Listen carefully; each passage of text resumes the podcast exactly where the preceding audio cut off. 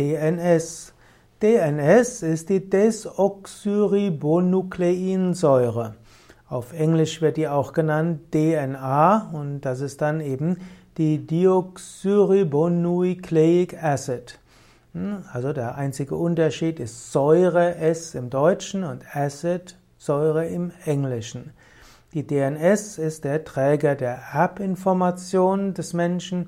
In der DNS sind die Gene enthalten.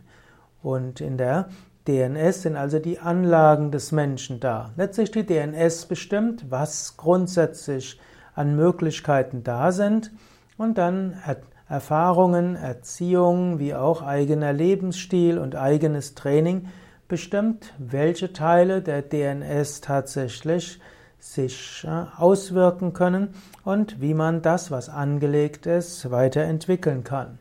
In der DNS sind also Möglichkeiten da und dann der Lebensstil kann bestimmen und auch das eigene Training und die Anwendung der Möglichkeiten bestimmt dann, wie man tatsächlich leben kann.